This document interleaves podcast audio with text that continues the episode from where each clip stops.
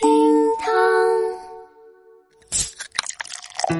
厅堂微博报给生活加点料。今天是六月二十五号，星期二，我是小雨。这两天呢，高考成绩陆续出炉，一年一度的高考成绩大比拼又开始了，真可谓是几家欢喜几家愁。我看大家查分查的这么热闹啊，我呢也赶紧去查了一下我的分数。嗯，我看一看啊，七百七十五分，哈哈，啊什么？高考总分才七百五？哎，我这个是芝麻信用分儿。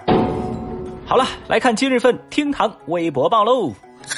微博二百六十一万人关注，妈妈给高三儿子代练游戏。二十三号，湖北高考放榜，湖北省武昌实验中学学霸王希来考了六百七十五分，他计划选择香港或者上海的知名高校就读。他说：“由于高三时期不能玩手机，但又怕自己玩的手机游戏要掉级，于是就拜托妈妈为他代练游戏保级。现在高考结束了，妈妈也圆满完成了保级任务，甚至现在玩手游比儿子玩的还溜。那这别人家的妈妈收获了微博网友们的无数点赞。有网友就说嘛：高中的时候呢，自己妈妈也帮自己在 QQ 农场偷菜，好妈妈胜过好老师。还有网友表示。”高三这一年，王同学家的画风就是王同学在桌前苦读，妈妈在旁边开心的打游戏。哇！话说啊，为了孩子，妈妈们可真不容易，不仅能上得厅堂，下得厨房，还得陪写作业、代练游戏，为你们点赞呢！太！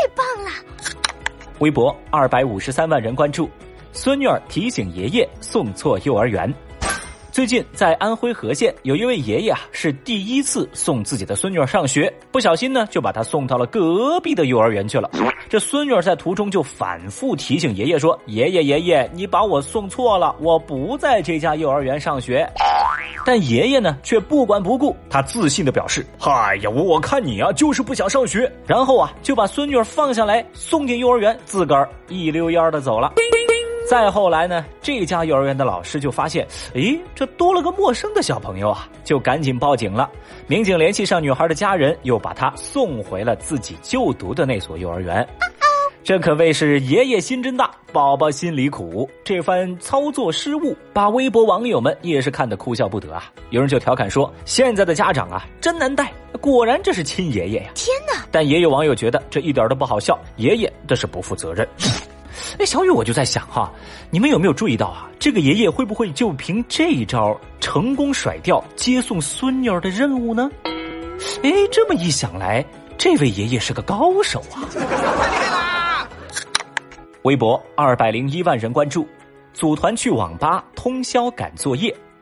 二十三号，成都一所高校艺术设计系的学生啊，组团在网吧里通宵赶作业。学生说，期末考试是以作品为主，因为寝室晚上会断电断网，用笔记本电脑不能很好的运行那些制作软件，所以只好组团来网吧赶作业喽。网吧老板说啊，我支持孩子们的学习精神，但是我不赞同你们来网吧是来写作业的。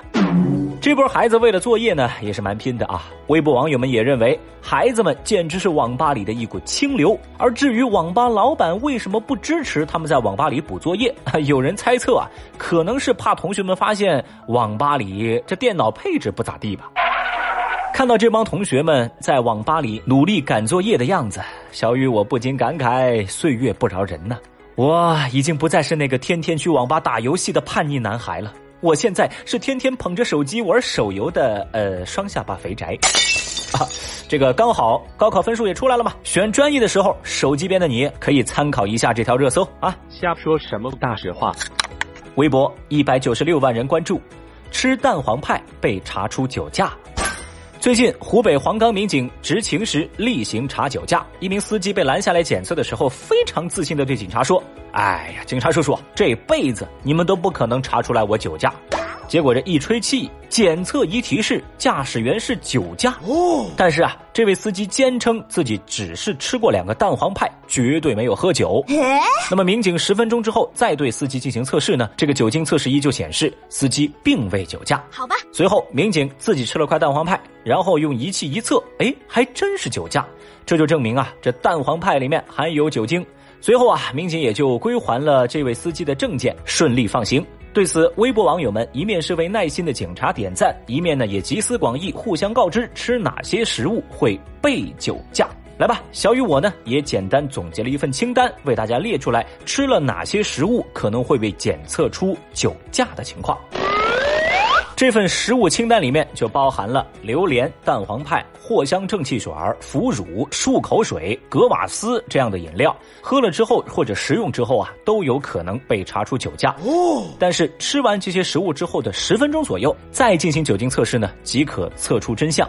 啊，当然了，也有可能个体差异，这个不一定是精准的十分钟之后就查不出来酒驾了。